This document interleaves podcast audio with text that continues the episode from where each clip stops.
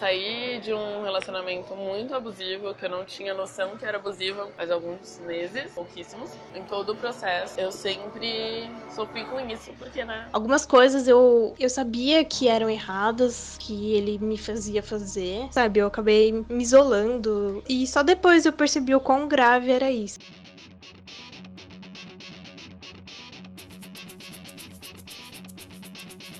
Olá, eu sou Fernanda Klaas e esse é o Para Ser Louca.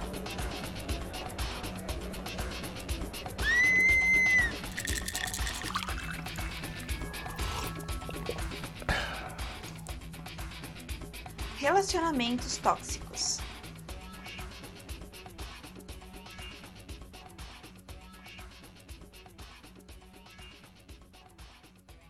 Como foi apresentado no podcast O que é Gaslighting, o maior número de casos relatados de gaslighting são relacionamentos afetivos, como veremos nos dois relatos apresentados hoje. Raíssa Lira é estudante de publicidade, tem 22 anos e vivenciou um relacionamento abusivo durante 5 anos. Quando a gente começou a namorar, ele não falou pra mim que ele era apaixonado por uma menina que tava na Suíça. Um dia eu descobri, porque eu fui na casa de uma amiga em comum nossa, em Santos, sozinha, sem ele. E aí ela me contou, ah, mas como é que tá aquele lance da Mariana? Eu, mas quem é Mariana? Aí ele, ah, é, porque o Lucas era apaixonado pela Mariana.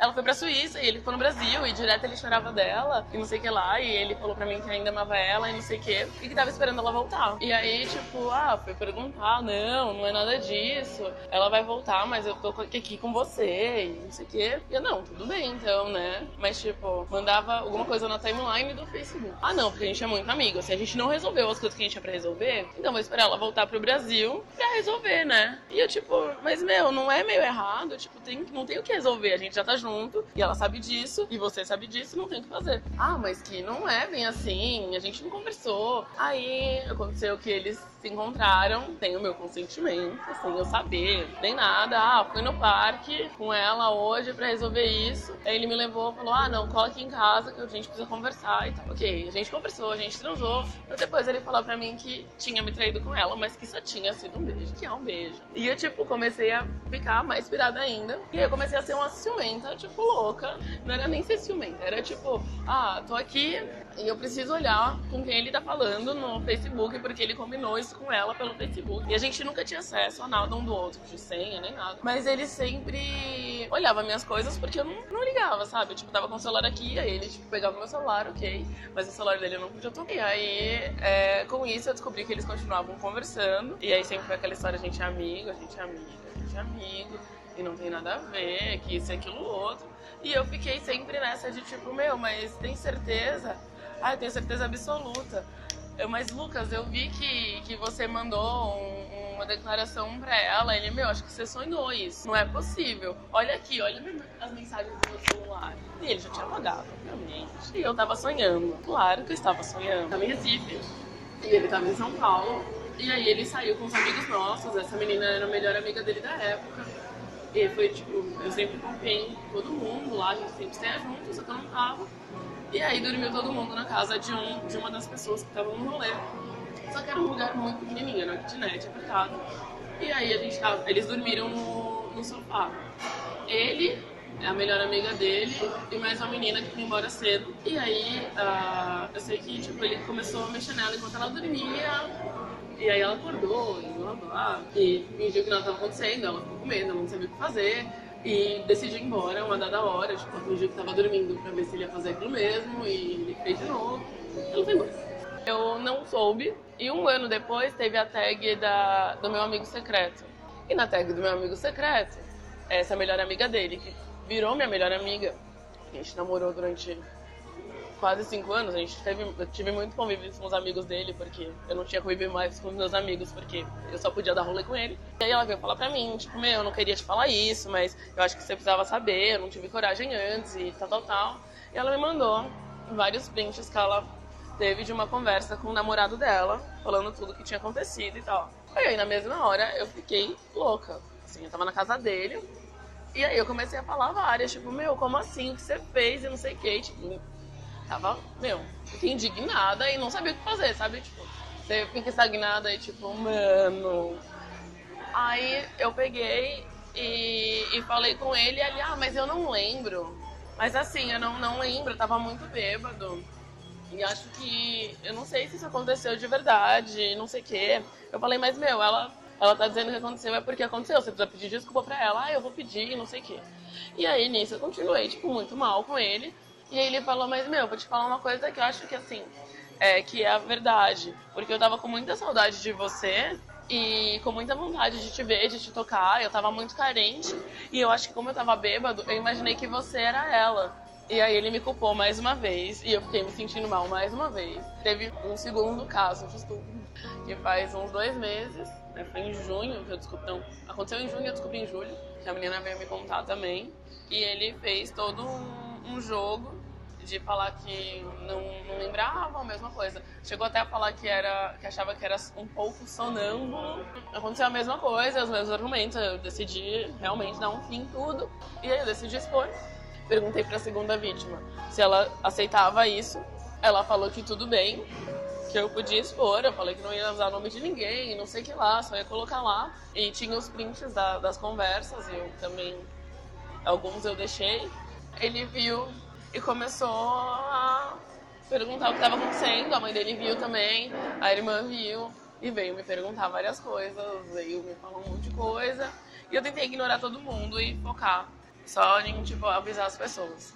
E nessa, é, ele me mandou um e-mail falando que. É, tipo, na real, eu tinha bloqueado ele de todas as redes sociais. Ele tentou me falar, falar comigo em várias redes e eu bloqueei. E eu falei pra ele, tipo, que se ele quisesse um perdão, ou se ele quisesse alguma coisa, ele que se entregasse na delegacia. Porque chega, né? Não, ninguém tá aqui pra passar pano pra macho. E aí ele não tinha mais nenhum recurso de como chamar minha atenção, de como falar comigo. E me chamou por e-mail. E o primeiro e-mail era ele ameaçando de se matar, falando que tava muito mal com toda a situação e que e que não, eu não deveria ter feito isso porque eu estraguei a vida dele, porque eu sabia que ele tinha vários problemas que, o que é mentira porque ele nunca foi num. Ele nunca foi num psicólogo, nunca foi diagnosticado de verdade. E, fora as mil vezes que ele falou pra mim que ia no psicólogo e que ia melhorar e que nada aconteceu, porque ele não foi. Ele mandou esse e-mail cheio de drama, falando que ia se matar, que não tava comendo, que não tava conseguindo sair, que não tava conseguindo viver e tudo mais. E tipo, vários e-mails, um atrás do outro. E eu falei pra ele uma hora, eu falei, meu, se você for continuar mandando e-mail, eu vou ser obrigada a te colocar como spam. Eu não quero mais receber nada. O que eu fiz é o que eu quis e vai ser desse jeito, não tenho o que fazer. E aí ele tentou me, me hackear no Facebook, por causa do post, toda aquela palhaçada, denunciou meu post, foi excluído.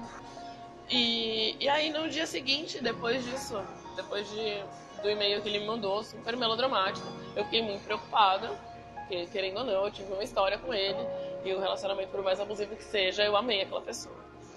E aí eu fui olhar o Twitter dele e falei, não, meu, vou ver se ele postou alguma coisa, vou ver se ele tá vivo, pelo menos. E aí o Twitter dele tava normal. Era um, mais um dia normal na vida dele. Ele não tinha estuprado ninguém, ninguém tinha exposto ele na internet. Ele tava comendo o Kit Kat dele, fazendo vídeo pro Snapchat e postando no, no Twitter. Ele tava dando em cima de várias meninas. Ele tava agindo como qualquer outro dia da vida dele. Mas não, mas eu fiz muito mal para ele, ele vai se matar e ele é um coitado e eu sou um monstro. Então, tipo, foi um, um negócio que super me abateu. Porque eu tenho medo, mas eu não posso salvar todo mundo. Infelizmente, eu não tenho como chegar e tipo, segurar todo mundo e falar, não, ninguém vai sofrer agora. Eu, a minha parte eu já fiz, eu também preciso me, me recuperar. No segundo relato, a vítima de gaslight preferiu não ser identificada por medo de retaliação.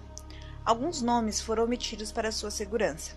Ela tem 20 anos e manteve um relacionamento abusivo por dois anos. Logo no começo, a gente tava no cursinho. Aí a primeira vez, a primeira vez que a gente transou, a gente foi no motel. E aí, logo depois que a gente, né, acabou, eu falei pra ele que eu não queria nada sério. Isso já fazia, tipo, sei lá, um mês que a gente tava ficando, eu acho. Eu falei, Aí eu falei pra ele que eu não queria nada sério, porque a gente tava no cursinho, é, e talvez eu mudasse pra longe, talvez ele mudasse pra longe. E aí eu falei pra ele que eu queria né, um relacionamento aberto. E aí ele falou na hora que não, que se fosse para ser aberto, que então a gente não ia ficar mais. E aí eu fiquei meio tipo em choque assim, mas aí eu falei para ele: "Ah, então tá bom". Então, eu não, eu falei para ele: "Ah, não tinha pretensão de ficar com ninguém, é só para tipo pra gente se preservar e tal". Mas aí eu comecei a ficar com ele monogamicamente. O relacionamento todo foi abusivo, sabe? Desde esse primeiro começo assim. Tipo, só que eu só consegui perceber isso depois que acabou. Ele, tipo, colaborava muito pra minha autoestima ficar baixa, sabe? E aí, tipo, eu me sujeitava a coisas que hoje eu não me sujeitaria, sabe? Mas ele me colocava tão para baixo que eu me sujeitava a aos abusos dele, assim. Ele terminou comigo e continuou me mandando mensagem falando que queria ser meu amigo. Aí eu acabei, tipo, eu respondi, acabei continuando sendo amiga dele. E apesar dele ter sido abusivo, tipo, eu não percebi, eu fui percebendo aos poucos, assim. Só que eu era dependente emocionalmente dele, sabe? Eu sentia muita falta, tipo, de conversar com ele. Então ele tentava ser meu amigo, eu continuei falando com ele. Em maio, eu postei no Facebook uma corrente que tava, tipo, ah, se você é mina, tem alguma rivalidade comigo, me chama no inbox, vamos resolver. Tipo, não quero, não quero ter nenhuma inimiga mulher. Eu postei isso. E aí, uma amiga dele me chamou no inbox. Eu conheci ela pessoalmente antes disso, porque ele me apresentou. E ela chegou e falou: Ah, você postou a corrente e acho que você sabe por que, eu vim falar com você. Acho que esse. Ela falou assim: Eu senti como se essa fosse a deixa, sabe? Pra eu falar. É o momento. Agora ou nunca. Ela me falou isso. E aí, na hora que eu vi, eu já comecei a pedir desculpa pra ela, sabe? Eu tinha muitos ciúmes dela. E aí eu comecei falando, nossa, me desculpa, eu nunca quis estragar sua amizade com o Jairo. É, não era a minha intenção. Isso decorreu de vários fatores, de, de eu me sentir mal. Me desculpa. Eu comecei a pedir várias desculpas. Aí ela falou assim: não, mano, não, para, para, para, para, para. Você tá pedindo desculpa, então você não sabe.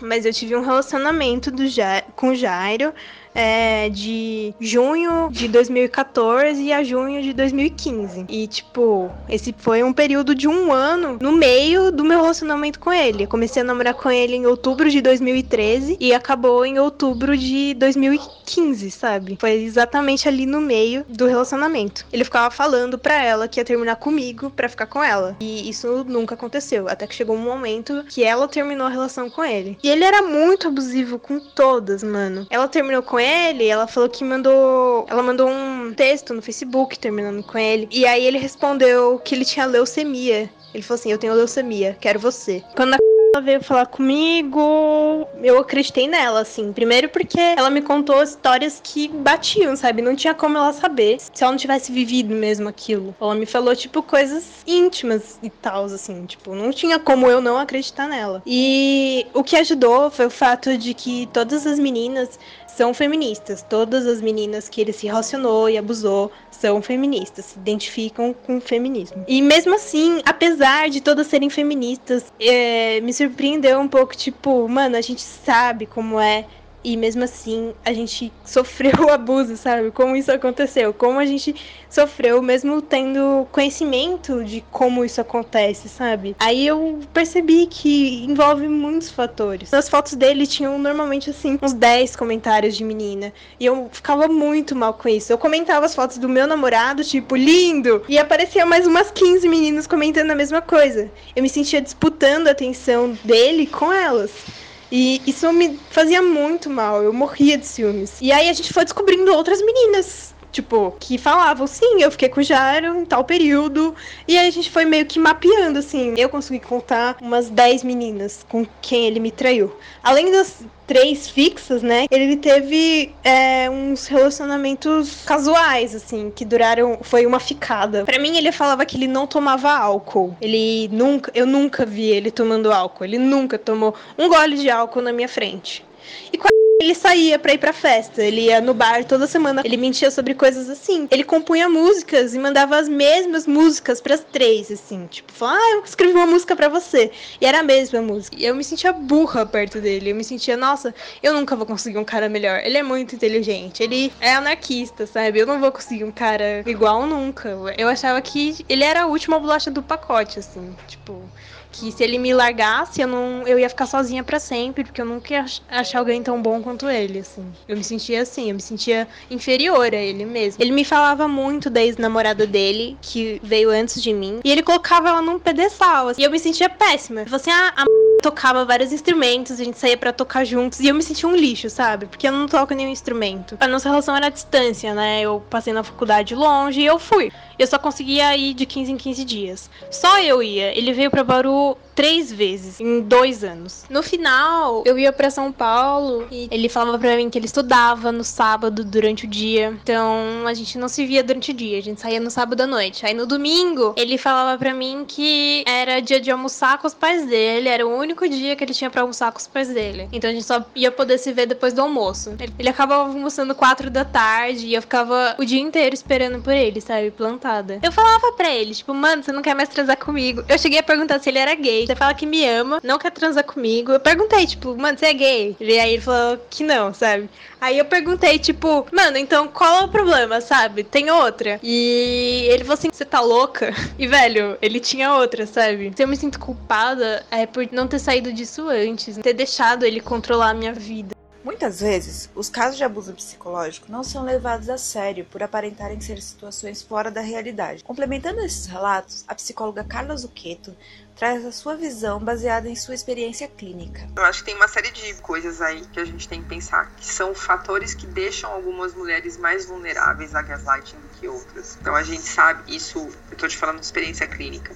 Tem mulheres que contam pra gente em clínica, em consultório, é, coisas que outras mulheres jamais aceitariam de violência e de porque ela foi ensinada a lidar com, sabe aquela coisa, não mendigue afeto, mas ela mendiga afeto desde que ela nasceu. E para quem mendiga afeto desde que nasceu, mendigar afeto é o único jeito de ter afeto. Eu acho que quando a gente começa a falar em gaslighting, a gente começa a ter uma, um grupo de mulheres que está começando a perceber que é vítima de violência. Às vezes a gente não dá conta dessa de assimilar que está sendo vítima de violência. Tem muitas mulheres que negam, falam não, não é assim, o cara é legal. Tem muitas mulheres que passam por sofrimento intenso ao se dar conta que estão em relações abusivas e que não percebiam isso e não conseguem sair, porque sair de uma relação não é fácil. A relação, assim, se uma relação que é só ruim, a gente sai dela facinho. Relações abusivas, relações violentas, relações que envolvem gaslighting, que envolvem outros tipos de violência, que se mantém elas têm outras coisas que estão segurando ali. Eu acho que é, é, muito importante quando essa mulher começa a perceber que está sendo vítima de gaslighting, que ela comece a buscar formas de sair disso ou de entender o que está mantendo ali, porque é muito fácil, sabe? A gente tem uma, uma tendência de falar assim, ah, mas também está nessa relação, sai da relação. Não é assim, sai da relação. Sempre, sempre tem alguém pra falar isso. Não, por que, que ela ah, vai embora? Larga esse cara, é. larga esse cara, mas às vezes o cara é a tua referência de mundo. E aí você chega pra pessoa e fala, larga esse cara, larga esse cara significa larga a minha referência de mundo, larga a minha identidade, larga quem eu sou, larga. Eu sou o que sem ele?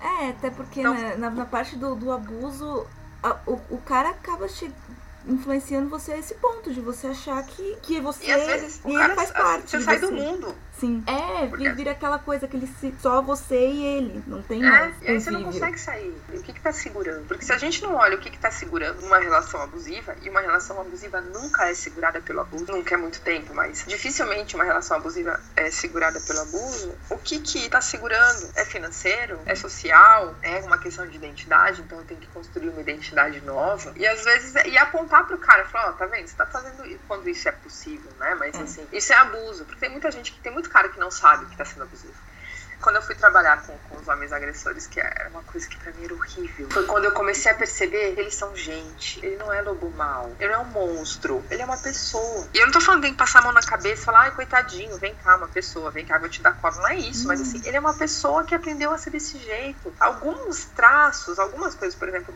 o cara que tem transtorno de personalidade antissocial não tem o que fazer. Uma pesquisadora no Paraná, é a Giovana Munhoz da Rocha, e ela trabalha com transtorno de personalidade antissocial, e ela fala fala que o único jeito de lidar com um um psicopata grave é tirar, é institucionalizar. Porque qualquer instrumento que você der para ele, como ele não tem capacidade de empatizar, ele vai usar em benefício próprio e prejudicando alguém. A maior parte dos caras que eu recebi, no, que eu recebia nos grupos, isso eu fazia no estágio da faculdade, eram, eram pessoas que não tinham transtorno de personalidade antissocial. Eles aprenderam em modelos de relação. E o modelo de relação, muitas vezes, é a relação do pai e da mãe, que o homem manda e a mulher obedece. E aí você tem que fazer todo esse trabalho, que não, o homem não manda. Dois, a mulher não obedece. Três, você quer ficar com essa mulher, então você não vai fazer isso com ela e começar a mudar. E com o tempo a gente conseguia entender e a gente conseguia ter algumas, algumas pequenas mudanças de alguns deles. Outras histórias você encontra no paracetaloca.com.br toda quinta-feira com novas publicações. Até lá!